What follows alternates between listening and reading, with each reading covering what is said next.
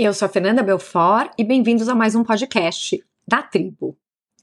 Bom, pessoal, faz um tempo que eu estava sumida daqui, mas agora em 2024 eu resolvi fazer uma news e estou fazendo um teste de gravar essa news, né, esse e-mail, essa newsletter e ver se vocês curtem. Eu tô na segunda edição dessa news, então, primeira foi semana passada, a segunda foi agora, saiu no domingo, e eu tô cobrindo principalmente marketing, óbvio, tech, óbvio dois, porque afinal de contas, hoje eu trabalho na Salesforce e minha vida tá muito entre marketing e tech e também outros assuntos, porque minha cabeça realmente vai para outros lugares. E a ideia é não só trazer notícias, mas trazer as coisas que passaram pelos meus olhos, ouvidos, pela minha mente e ser, de certa forma, até um pouco do meu blog de aprendizados e coisas. Essa semana o primeiro foi sobre como saber a verdade nesse mundo de fake news. Eu assisti um TED do Sam Gregory, super interessante, em que ele conta que cada vez vai ser mais difícil a gente saber o que, que é fake, o que, que é real, por causa de toda a tecnologia que existe para fazer coisas incríveis, imagens, vídeos que parecem reais, mas na verdade nunca aconteceram. Acho que a imagem que mais impactou o mundo sobre isso foi aquela imagem do Papa usando aquele casaco de inverno super estiloso. E a grande verdade é que as coisas que a gente estava usando ou está usando ainda hoje para determinar se algo é fake ou não, como olhar para as mãos, que não costumam ser perfeitas, porque a tecnologia ainda não está fazendo essa parte bem, ou se os olhos da pessoa no vídeo estão piscando ou não. Essas coisas cada vez vão ser menos eficientes, porque a tecnologia está melhorando e está melhorando super rápido. E o que ele sugere são três passos para a gente conseguir realmente saber e distinguir o que é fato e o que é fake. A primeira é uma detecção de deepfake. Então, tem ferramentas que contam com várias estratégias, não uma só. Então, várias formas de ver e avaliar se uma peça é fake ou não, né? Tudo isso depois do acontecido, after the fact. Mas essas ferramentas não iam poder ser democratizadas, porque se todo mundo tem acesso a essas ferramentas, já era, né, gente? Aí a galera vai ficar aprendendo uma forma de burlar, e tudo. Então teriam que ser ferramentas restritas à justiça, à polícia, a jornalistas. Então essa primeira parte é polêmica, mas a gente precisa ter algumas entidades que de alguma forma sejam as que vão ter acesso a tudo isso e vão ajudar a determinar o que é verdade ou não para a sociedade. A segunda delas é o uso de marcas d'água ou registros em metadados para saber a autenticidade. Metadados, gente, são as informações, os dados sobre o arquivo. Então, quando você tem lá né, uma planilha do Excel e fala, este é um arquivo Excel, ele foi criado no dia tal, ele tem essas características, esses são os metadados. Então, são as informações sobre o arquivo. Uma foto, essa foto foi tirada por uma câmera tal, em tal data, em tal lugar. Então, essas informações, esse tipo de coisa.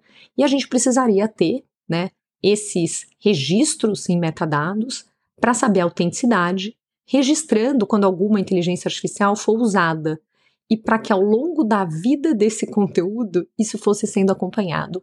E não basta simplesmente falar, ah, que foi usada a inteligência artificial. Porque se eu entro e edito, uso uma ferramenta para tirar um olho vermelho de uma foto, isso é uma ferramenta de inteligência artificial, mas isso não mudou o conteúdo do que aconteceu ali. Então, precisa ser um pouco mais detalhada essa informação para dizer o que aconteceu e quais foram as alternativas. Isso, obviamente, traz desafios, né? Os desafios estão muito ligados também a situações em que você precisa manter a privacidade. Então, a ideia é você não, não identificar quem é a pessoa, mas garantir a autenticidade e a procedência. Então imagina uma situação do jornalista que está fazendo uma cobertura de uma guerra e descobre que estão sendo cometidos crimes de guerra. Essa pessoa precisa ter a identidade dela preservada, mas é importante saber se aquela cena é real, se aquela situação realmente aconteceu. Então precisaria dizer que aquilo realmente foi filmado ou não, que tipo de alteração aconteceu nesse arquivo ao longo do tempo. E, obviamente, para que tudo isso funcionasse, precisaria existir, e aí chegamos ao terceiro item, um pipeline de responsabilidade. Ou seja, esse toda essa cadeia precisaria estar garantida desde a fundação até o uso e a plataforma onde ele está sendo compartilhado. E daí uma plataforma só aceitaria compartilhar isso se esse arquivo tivesse com esses metadados e tivesse essas informações todas protegidas e com autenticidade garantida. Senão, não poderia poder compartilhar. Então acho que esse é o tipo de coisa que hoje está sendo discutida, né? é o modelo que ele defende e acho que é bem interessante. É fácil de fazer? Não. Mas eu acho que a gente está evoluindo bastante e acho que a sociedade está finalmente conseguindo olhar para tudo isso e tomar algumas atitudes aí para garantir que os riscos do potencial impacto negativo que a inteligência artificial pode trazer sejam diminuídos. Inteligência artificial não é bom ou ruim. Inteligência artificial é algo poderoso. O que vai decidir se isso é bom ou ruim é a forma que a gente usar essa inteligência artificial, né? Uma faca pode ser incrível, porque permite que a gente corte alimentos, que a gente faça um monte de coisa, e uma faca também pode ser perigosa. Então acho que é aí que entra o resto e o uso disso. Segunda coisa interessante foi uma pesquisa que a BCG fez com 1.400 executivos né, do C-Level, que identificou uma lacuna muito grande entre o que eles chamaram de vencedores da inteligência artificial generativa e observadores. Eles comentaram que 54% dos líderes esperam que inteligência artificial, inteligência artificial generativa tragam economia de custos em 2024. Metade dessas pessoas espera que essa economia seja de 10% ou mais, mas 90% de todos são espectadores. Espectadores quer dizer que são pessoas que estão esperando a inteligência artificial generativa superar esse hype, né? Ou estão simplesmente fazendo experimentos pequenos. E os vencedores conseguem ver que desde agora existem op oportunidades extraordinárias de ganho de produtividade e de crescimento no top line. E eles listam um pouco né, algumas características que diferenciam esses vencedores dos observadores. E aí entra muito investimento em produtividade, crescimento né, de top line, todo esse upskilling, né, então esse treinamento, essa melhora das capacidades das pessoas e tudo constante, um olho atento ao custo dessa inteligência artificial, um foco na construção de relacionamentos estratégicos e a implementação de princípios de, de inteligência artificial responsáveis. Apesar de quase todo mundo falar que inteligência artificial está entre as top 3 prioridades para esse ano, para 2024, 66% falam que não estão satisfeitos com o progresso nesse tema. E só 6%, atenção, só 6% começou a fazer um upskilling significativo. Isso quer dizer que já treinaram 25% ou mais pessoas do time nesse tema. Então, galera, tá na hora de sair da superfície e mergulhar para entender o que é tudo isso. E esse vai ser um assunto que a gente vai continuar falando bastante por aqui, porque eu virei a maluca da inteligência artificial, gente. Desde o último podcast, que foi um evento e tudo, e que já faz um bom tempo, né? Eu tô a doida. Acho que eu tô estudando duas horas por dia, provavelmente só de tecnologia e inteligência artificial. E não é exagero. Acho que é isso, viu, gente? Confesso. Vocês já sabem, né, que eu sou nerd. Mas eu, modéstia à parte, já tô dando cavalo de pau de ré nesse assunto. Segundo ponto, modéstia nenhuma, né? Pessoa pouco convencida. Segundo ponto, nada, gente. Terceiro ponto, inteligência artificial em Davos. Então, tá tendo, né, esse encontro na Suíça, em Davos, né? Mais uma vez, esse ano, mais um janeirão, frio, com tudo isso acontecendo. O tema esse ano está sendo Rebuilding Trust. E, para mim, que trabalho na Salesforce, não foi nenhuma surpresa que o Mark Benioff, também conhecido como o chefão, né, meu CEO, tenha trazido exatamente esse tema no painel que teve sobre inteligência artificial, em que estava o Sam Altman, ele. Tem um ponto importante aí acontecendo, que é não interessa só se a inteligência artificial é capaz de fazer alguma coisa ou não, né? mesmo se tivesse uma inteligência artificial capaz de fazer o papel de um médico, você ia confiar num computador fazendo isso? Então, um dos pontos de discussão super interessante é que a tecnologia tem que melhorar e tem que conseguir explicar como foi feito o processo de decisão. Esse é um tema super importante. Outro tema recorrente, né, ainda mais agora depois que o New York Times começou a processar a OpenAI, a Microsoft, em cima de direitos autorais, em cima né, da, da, do argumento de que o modelo do OpenAI foi treinado em cima desses dados, essa necessidade de compensar os criadores de conteúdo que treinam os modelos. E uma das coisas que o Sam Altman também comentou é essa coisa que o modelo precisa melhorar para não precisar, né? Ele não precisa estudar 3 mil livros de química para aprender química. Ele poderia estudar muito menos livros e ter um modelo de compensar aí. E acho que ele, ele fala, né, que eles querem fazer a coisa certa. Então, acho que entre querer e fazer tem um gap ainda, mas pelo menos no discurso eles são sempre muito corretos em assumir algumas coisas. Existe também todo o tema de regulamentação, ética, riscos, impactos no mercado de trabalho e várias discussões que estão sempre pertinentes. E aí, vamos falar um pouco da CES, né, da feira que tem em Las Vegas de inovação, gadgets e tudo, em que a sensação esse ano foi o Rabbit, né, o Rabbit R-E-R-I. Esse é um gadget que usa uma nova inteligência artificial. E o que me encantou aqui, não é o gadget em si, né, gente? Não vou trocar meu iPhone por ele, vocês podem ver uma imagem lá na newsletter e entender. Mas o que me encantou é que a tecnologia que ele usa permite que você use voz para interagir com qualquer site. Que é mais pegadinho aí, né? Um pouco mais próximo de tecnologia, sabe? Bom, qualquer um sabe que você, quando você está no celular, você pode ou entrar na internet, fazer as coisas, ou você pode usar um app. E a forma que os apps ou sites ou né, as empresas e aplicações diferentes conversam entre si é através de APIs. Então, API é quem faz a comunicação, né, ou a forma de fazer a comunicação de um app para o outro. E nem tudo pode passar por uma API, você tem que definir o que que são, né? O que que tem portas abertas lá para acessar de informação ou não, como que você faz. Então, uma API não é capaz de fazer tudo que aquele serviço deixa um ser humano ir lá clicar e fazer. E todos os celulares e as coisas funcionam com base nisso. Você precisa baixar um app, ou são essas coisas que estão interagindo por APIs.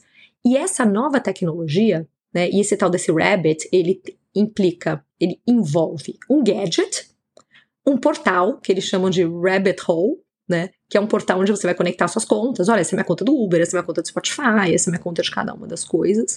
E um novo né, Foundation Model em cima disso que a gente está vendo nascer no mercado agora, que chama Large Action Model. Esses modelos tipo ChatGPT e tudo isso chamam LLM, Large Language Model. Esse modelo aqui não é um Large Language, é um Large Action. Então ele é um LAM, L-A-M. E o que, que isso permite? Isso permite que você consiga falar essa linguagem falada vira um texto, que viram ações que esta tecnologia consegue interagir com qualquer site ou qualquer coisa como se fosse um ser humano indo lá e clicando nas coisas. Então, você basicamente consegue efetivamente fazer qualquer coisa. Esse modelo, esse gadget, já vendeu 40 mil unidades nos primeiros oito dias e uh, ele só vai ser enviado na Páscoa? Rabbit, coelho, Páscoa, pegou? Mas ele custa 200 dólares. Então é um app, é um, um gadget muito mais barato, porque toda a inteligência está rodando em cima desse novo modelo. Isso pode mudar tudo do que é o mercado de celular e tudo isso no futuro. E não dá para pensar mais em bater um papo com a Siri, né, gente? Porque Siri, Hey Google, Alexa, cara, como eles estão ultrapassados. Bora para marketing agora, galera! E marketing, uma coisa que me chamou muita atenção foi o Vision Pro. Saiu o primeiro teaser do lançamento E o lançamento vai acontecer agora já 2 de novembro, né? O gadget ainda é super caro, o Vision Pro vai custar a partir de 3.500 dólares nos Estados Unidos. Porém, a Apple conseguiu mais uma vez fazer algo incrível. Eles fizeram esse teaser, vale a pena acessar, entrar na tribudemarketing.com.br, aproveita e assina a newsletter, mas olha lá a newsletter número 2 que tem o um link. Mas eles fizeram realmente, né, esse, essa propaganda, né, esse ad, esse filme super interessante, porque tem uma série de cenas de filmes que marcaram as nossas vidas, desenhos animados e tudo, em que sempre antes de alguma coisa incrível que vai acontecer, eles colocam óculos, né? Porque tá realmente indo lá de volta para o futuro, que você tá indo para algum lugar ou qualquer coisa assim. E primeiro ele põe óculos e depois ele vai. Então, se tem uma empresa que tem, eu acho que o poder, a relevância cultural e o entendimento de como funcionam, né, toda essa parte racional de consumo e de cultura e do ser humano, a ponto de trazer referências tão marcantes e importantes nas nossas vidas, como essas lembranças, para fazer algo novo, né, como algo que você coloca nos olhos, potencialmente algo cool, bacana, legal, e construir essa categoria, que obviamente ainda tem que evoluir muito do ponto de vista de entrega, preço, né, no gadget e tudo isso, é a Apple. Então, bem interessante.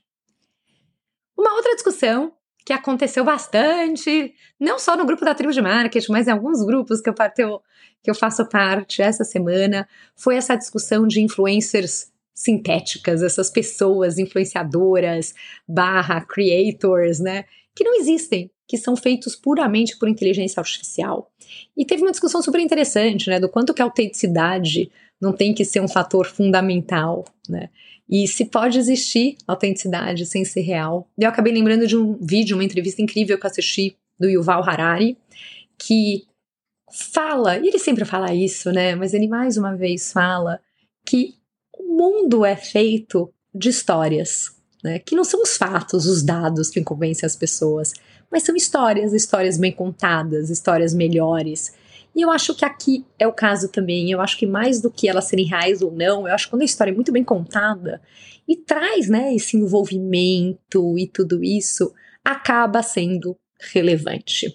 Então, eu acho que tem esse fator super importante, mas tem uma discussão enorme também do quanto essas especificamente, né, e tem alguns exemplos aqui, Emily Pellegrini, né, Milana Sofia, depois, né, uma Aitana, que é Fit Underline Aitana, o, o, o profile, quanto são mulheres super estereotipadas, né?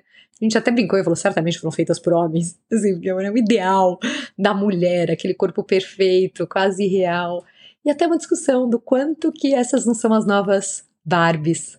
Como que talvez essas não passem a ser esse ideal sintético e inatingível de uma beleza criada pelo imaginário feminino que perturba loucamente o mundo das mulheres, porque vai setando um ideal que não existe. E mais um ponto que apareceu na news, e eu vou deixar três pontos aqui de fora, porque já tá ficando longo demais, gente. Vocês têm que me dizer se vocês estão curtindo ou não esse lance de ter uma news em formato de podcast para saber se vale o esforço e trabalho de fazer isso acontecer.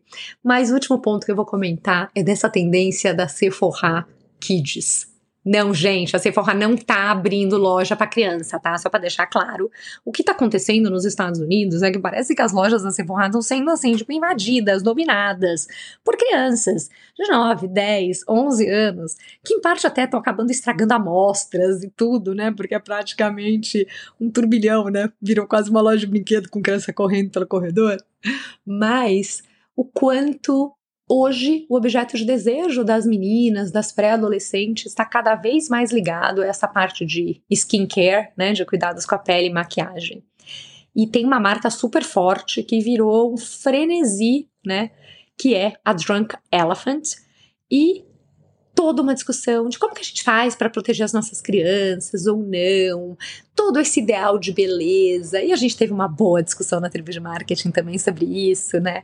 Marqueteiros, pais, mães que não deixam os filhos terem rede social ou deixam, se deixam os filhos comprarem ou não. Ah, pode comprar, mas aí isso aqui vai ser com a sua mesada. E esses produtos super caros e várias discussões.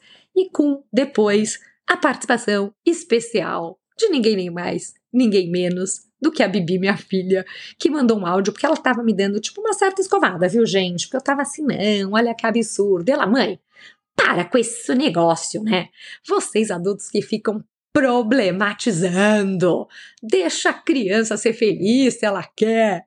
Então, eu vou dar um trechinho disso para vocês de despedida e corre lá, assina a newsletter em tribudemarketing.com.br Ô, gente, um pouco da experiência do Target, que a Bibi me deu uma escovada. Falou que a gente adulto fica surtando com tudo, né, Bibi? Gente, tipo assim, com todo respeito, galera, mas assim, se as crianças querem comprar um cacaré que elas viram, é, um negócio legal, ou algum produto de maquiagem que elas querem, gente, deixa. Mas mesmo com a cidade, mesmo com, com anos? Gente, com a cidade, tipo assim, nem tudo é problematizar, gente, pelo amor de Deus. Se a criança quer quer comprar um negocinho que ela viu no TikTok ficou interessada com o dinheiro dela. Da mesadinha Deixa ela, galera, pelo amor de Deus. Mas isso não vai fazer que elas. Não quer dizer que elas estão, tipo, inseguras, não quer dizer que Óbvio faz a indústria não. da beleza. Óbvio que não, gente. Nem tudo é insegurança, nem tudo é problematização. Pelo amor de Deus, galera.